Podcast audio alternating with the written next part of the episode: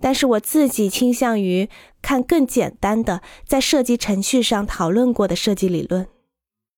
这一点同样有用，比如维特鲁威斯的便利、坚固和快乐理论，或者查尔斯·摩尔的金发女孩理论。这一原则宣扬使事物恰到好处的重要性。我建议把这些简单的理论作为设计的主要基础。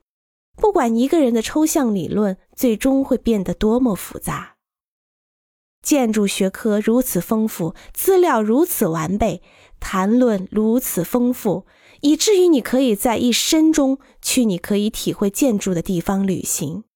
你可以将所有你需要的时间花费在享受成卷的有关艺术的描述和讨论中。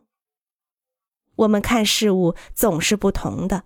但也有很多共同的地方，知识和敏感性通过在有关建筑史的书籍中，在建筑师专著中，在意义重大的建筑中被发现的模仿的情况而得到加强，也通过浏览去观察和体验最好的建筑而得到强化。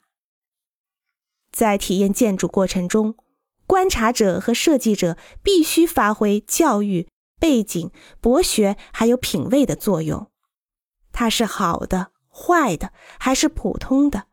我喜欢它或者不喜欢它，还是尽力忽视它？这个工程设计的很好吗？它有新意吗？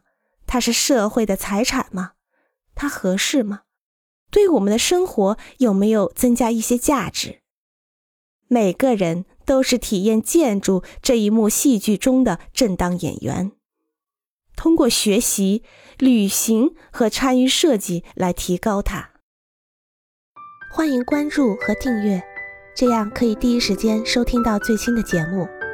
也欢迎大家多多点赞，并在评论区留下你的看法。